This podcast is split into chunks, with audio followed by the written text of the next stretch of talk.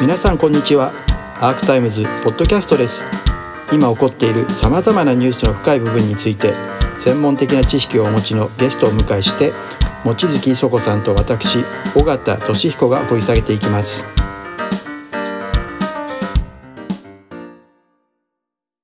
えー論争定期的なものでいうと死刑もそうだしそのこの、えー、と同性婚とかあるいは夫婦別姓みたいな、うん。これこれでさえね。一体これでさえ これでさえこれでできない。さえダメだみたいなことになってるようなそのなんて言うんだろうなこれ。まあいろんなこと言う人いますけど例えば統一教会のあの、えー教義みたいなものとかあるいは運動みたいなものがそういうものに及ぼした影響みたいなのあるけど統一教会だけじゃなくて成長の家とかそれから神道政治連盟とか日本会議とかそのいわゆる宗教右派のうん人たちのその結婚制度とかそれから LGBTQ とかあの夫婦別姓みたいなことについてのあるいは家族の役割分担だな夫と妻の場合役割分担みたいな、家みたいなものについての考え方ってむちゃくちゃ戦前的ですよ。そうですね、うん。すごいですよね。すごいですよ。でこれあびっくりするようなやっぱりでこれ不思議なことなんですけどそそういうものにある種なんだろうな、えーノスタルジックなあのものを抱いちゃってる、議員とか政治家っていうのがいるっていうこと自体が日本の現実ですよね。間違いないからいるんだもんだって。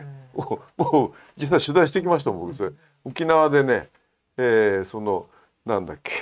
統一教会の関係の勉強会に出たってあれいい勉強会だったよっつってね。で、ま、だって金谷さん考えてみてくださいよって男が女のパンツ履いてあなんだっけ女物のパンツ履いてそのあ平和ああそこのなんだあの通りね、えー。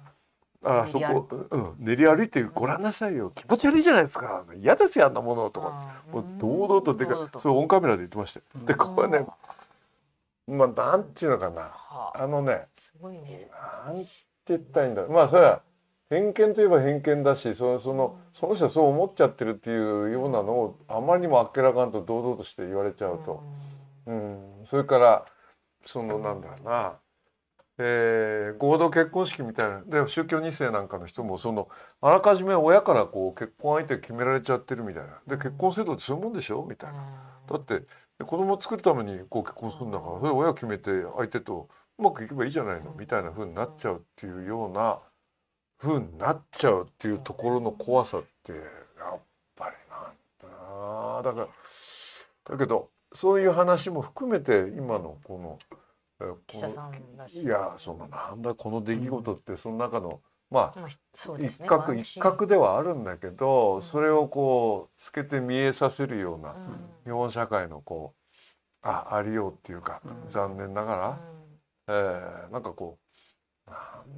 多分統一教会と関係切るみたいなことを昨年は言ってたけど16県連が統一地方選に向けてあの統一教会との関係を調査しないってことを決めたりで今だってこれ確かに前川さんがあの年ねあの年末あ年明け3日の報道でここで言ってたんですけれどもあのいやおそらく本気ではないと。解散あのしますあの請求しますします言いながら国会が終わるまで延々との伸びてやらないんじゃないかだってややるなら今あるものでできるはずだって言って今全く音沙汰ないですよね。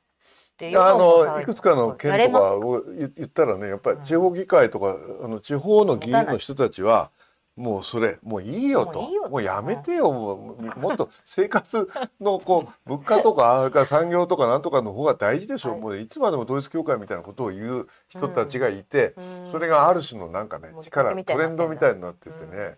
隣行ったとこどうだったか。あ山形山形だ山形もそのこれ以上その、うん。えー山形っそて一番ひどいとこですよねあれ。知事も市長もチューリップテレビも頑張ってあチューリップテレビは頑張ってるあれは富山ああれは富山は頑張ってやってて、うん。だからだから富山でさえやっぱりもうえもうねもういいじゃないの。であとそそこにあの金沢の北国新聞っていうところの子会社の富山富山新聞っていうのがもうそこを攻撃するチューリップテレビなんか相手にしない方がいいみたいなうんひどい小説を書いたりして、でまああと黙ってんそのテレビ局の中でもチューリップテレビのやり方について黙ってまあまあ無視してるっていうようなやり方もあってだからそれはねやっぱり日本の地方自治みたいなところを見てると本当に大変だなっていうか、えー、大阪だってそうだし、うん。うん、あのあの維新うん。維新っていう、うんお維新なんかはだってあのさっき言った安保政策について言うとむしろ自民党より右ですからね。あのあのず防衛費増大何悪いのみたいな、なんだこの間聞いてた国会で聞いてた馬場っていう党党首、うん。空想的平和論って言ってました。空想的。あ空想的平和主義にのっとったような人たちはまあ論外ですがみたいな。なんかそういうような趣旨のこと言ってましたね。だからあ空想的平和主義か。シャッチなことも。すごいなと。一生懸命考えまあだけどそれが実際にはあることでまあこのだから新井秘書官の話っていうのはだけど、まあ、すぐに、まあ、更迭したっていう意味はやっぱりやばいと思ったんでしょうね。でそその感覚はもう今あのあの官邸では共有されてるっていうかまあまあだけど危機管理とその危機管理をやった時の理由っていうのがまあある種、まあ、なんだ火消しっていうか。火消しのためにやったという、うん、でそれは本来そのそこのありようというか精神構造みたいなところまで行ってない。うん。だって変わんないもんだってそそういうところででそうじゃなくてもうちょっとやばいからこれもう引きして早く早く切っちゃおうみたいなような動きであることはもうまあ残念ながら間違いないですよね。だから僕はそれはそれ政治の世界だけじゃなくてメディアとか組織とかあるいは僕らの社会全体のことにきっと言ってしまうんだろうけど、まああの黙んないっていうことですよね。声上げるっていうか。こうやってで今回もフレコ取材をね破ってちゃんと誰のためにね報道してるんだっていうところで声を上げた記者がいて、うん。それが状況を変えたっていうのはやっぱり希望。そうですね。この状況を変えていく中では一つのヒントですよね。おかしいことはおかしいじゃないかと。あと安倍菅さんでさえ杉田水脈の政務官起用っていうのは慎重だったはずがそれをやったのがやっぱ岸田さんって。でこ今回のことも根っこのことで反省してるじゃなくてあやばいやばいで火消して速攻更迭したっていう。だから岸田さんって本当にそういう意味では私は想像以上に悪いんじゃないのかなっていう。わかんないな。僕わかんないですね。僕はつまりこういうもののそのなんだ人事リストみたいなものってあ今る。そのつまりつまり本人がどれだけ当事者意識があるかってことでつまりあのまあ言っちゃ悪いですけどまあ良きに計らえみたいなレベルでしかあの関与してないんだとしたらこれはもうほとんど当事者能力ないわけで。で僕はいつもそういう時にその官邸とかそういうものの意思決定の過程っていうかだからどういうその意思決定過程っていうのをそそこのあのマシーンとしての内閣っていうのを持ってるんだろうっていうふうに思ってよくほら安倍内閣時代第二次安倍政権時代の今井さんっていう人の役割とか影の総理とか言われてて、うん。でこっち側に、えーはい。警備公安か関係の杉田さんとか北村さんあみたいなのいて、うんそこでこう間にいて、えやってたみたいなうん。こと言われるでしょ？うん。でそれは解説としては分かりやすいんだけどその安倍さんっていう人は僕はあの幸か不幸かあの直接こう深く話をしたことないから。ででそれイメージだけで言ってるんででイメージだけで言っててもだからそういうものを解き起こすために買わ買わないけど安倍回顧録は読むわけですよね。でそコの読む時にあそうかこういう人だったのかみたいなもののヒントはあるかもしれないけど、それを必要以上に持ち上げるつもりはないし、うん。であのなんだろうな彼がやってきたことのが大事で、やってきたことはやっぱ僕はあの功罪っていうことをきちっと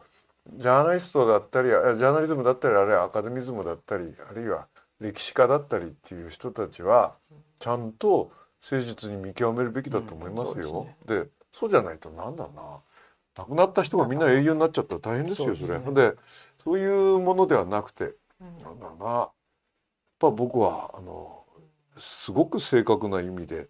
この人があやったことが社会にどういう影響とかいろんなものを与えたんだろうみたいな。僕はそういう意味ではあの山上っていう人山上えー被告の裁判の行方とかってすごく注目してますけどね、えーあそこでなぜこういうことが起きたのかとかっていう真相解明っていうのがきちっと進むっていうことが大事なことでそれがもう早くやっちまえみたいな風に、えー早く処理しちゃえばいいんじゃないのみたいな風になっちゃうってそれは津久井やまゆりの時はそうだったから。なんでああいうことが起きたのかってことについての,、えー、あの解明作業っていうのがあのなされなかったっていうのはこれは実は裁判員制度が持ってるあの一番大きな欠陥ですよね。残念ながらね。えー、でそこはあの時間をかけてもあのことが起きたっていうことの意味を考えるべきだと僕は思いますけどね。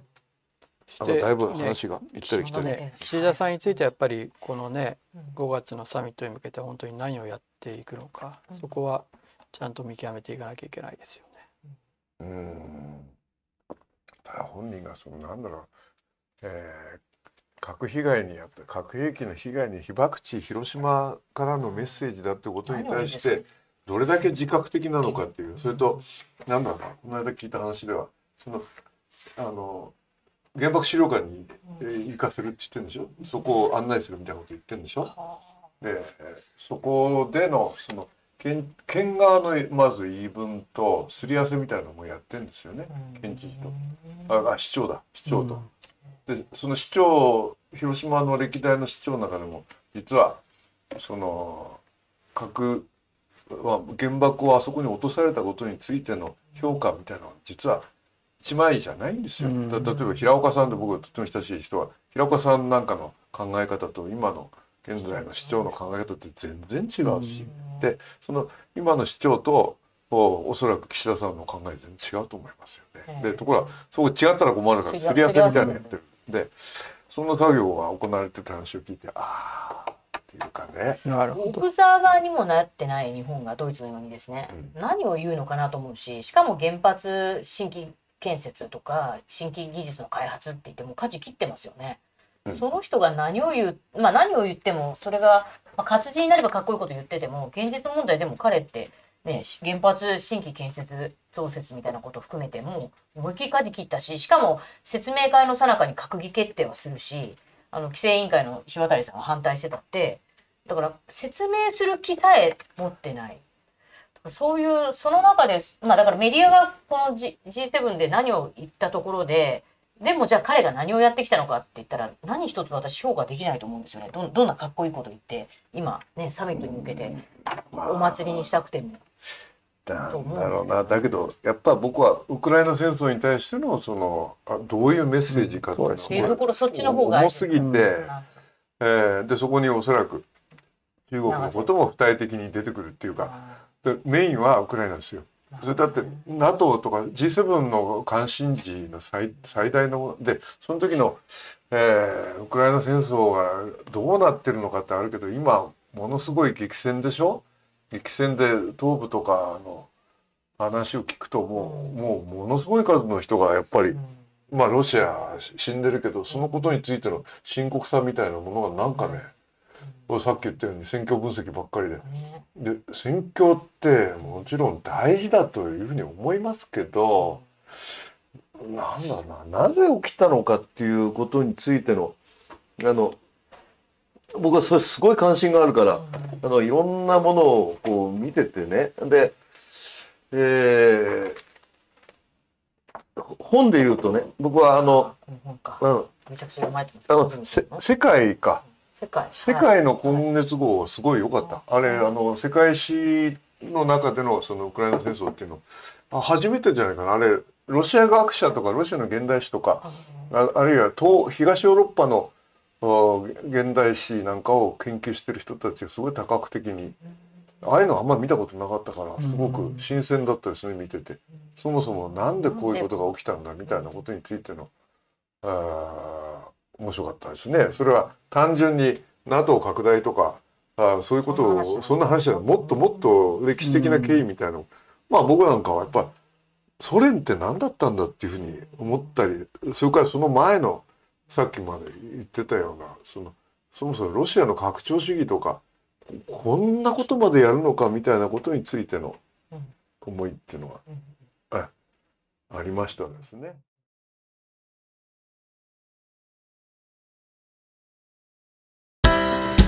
アークタイムズポッドキャストお聞きいただきありがとうございます。他にも様々なエピソードがありますのでぜひお聞きください。動画は YouTube 上のアークタイムズチャンネルでご覧になれます。こちらもぜひご活用ください。